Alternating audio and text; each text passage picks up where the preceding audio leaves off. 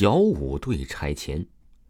话说呀，小五队本来就不属于居民区，一直以来啊，政府都在商量着，希望村民早点搬走。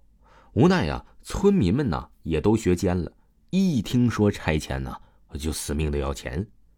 政府一直和村民们在僵持着，并且二总那边啊，一排排的小区早就建好了，只要愿意的，马上可以搬过去。一家。两间三层，村子西边的大片农田早就开始开发建厂了。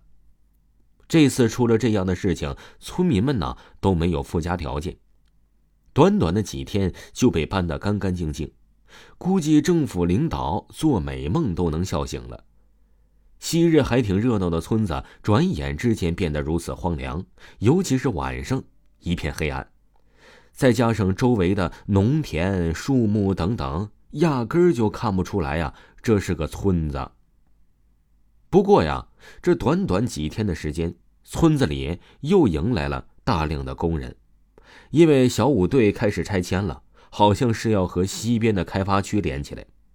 小五队啊，还是太小了，短短一天半的时间，房屋就被全部推干了。事情是出奇的顺利，直到工人们准备好了抽水机，准备把村子里所有的鱼塘抽干，然后垫平，这怪事儿啊就发生了。工人们准备好了机器和工具，准备第二天就开始抽水。这结果呀，这怪事儿就发生了。当天晚上啊，所有的工人都做了同样的梦，梦里出现了一个老太太。据描述，这个老太太实在是太瘦了，她下巴瘦的呀都是尖的，整个脸看起来就像是三角形一般，穿着一身灰色的衣服，显得非常的老气。看样子吧，年龄最起码八十了，但是又非常的有精神。尤其是啊，他还总扭动着脖子，显得非常的怪异，总给人一种不舒服的感觉。而且呀，接近他，觉得四周的空气都慢慢的变冷。他在梦中啊，只是强调了一件事情：这里的鱼塘不能抽干，我们井水不犯河水。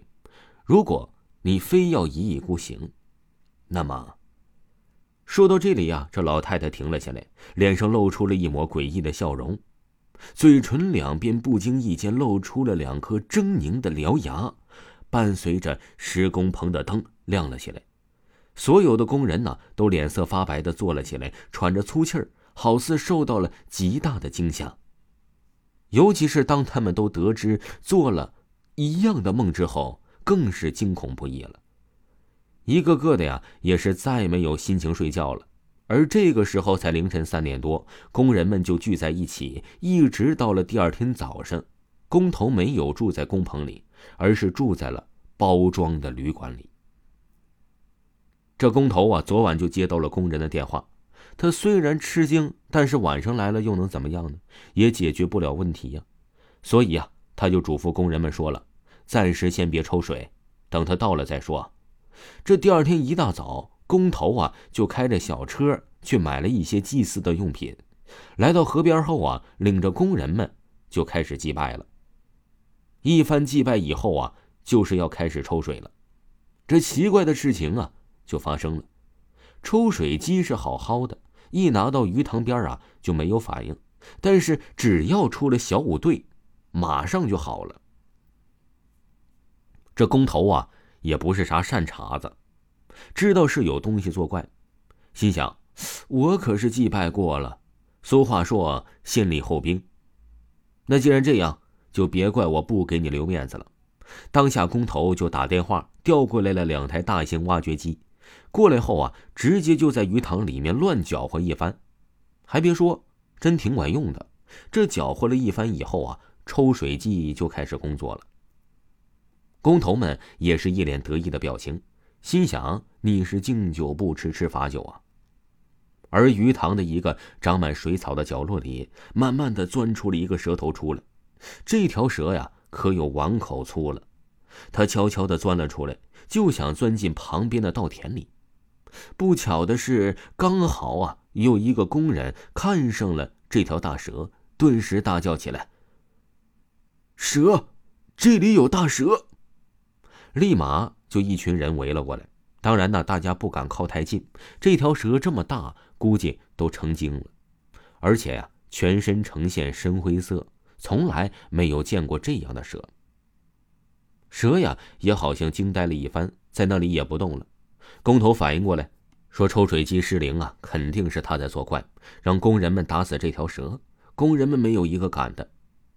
开挖掘机的有一个青年呢，是工头的外甥。工头见工人们都不动，就叫他外甥开挖，开始杀死这条蛇。他的外甥啊，那可真是初生牛犊不怕死，开着挖机就过去了，大臂一挥，就照着蛇的身子铲了过去。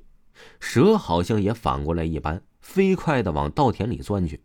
无奈有点晚了，他的身长拖累了他。挖掘机下来的时候，还是铲到了蛇的尾巴。蛇呀，飞快的往前钻，借着冲劲儿，一下子尾巴蹭到了挖机前面斗子那磨得锋利的钢尖上。冲劲儿太大，或者是钢尖太锋利，蛇的尾巴被连皮带肉的扯下了一大块，嘶嘶的，蛇痛的蜷缩成了麻花状，不停的嘶嘶声表现了他的痛苦。大家都看呆了，还是工头们先反应过来，冲着他外甥喊：“快铲死他！”不然以后他会回来报仇的。他的外甥如梦初醒一般，操控着挖掘机就准备再次铲过去。不过这次蛇的反应很快，飞快的消失在了稻田里，还剩下了发呆的工人们，呆呆的站在了那里。听众朋友，本集还有下集，请您继续收听。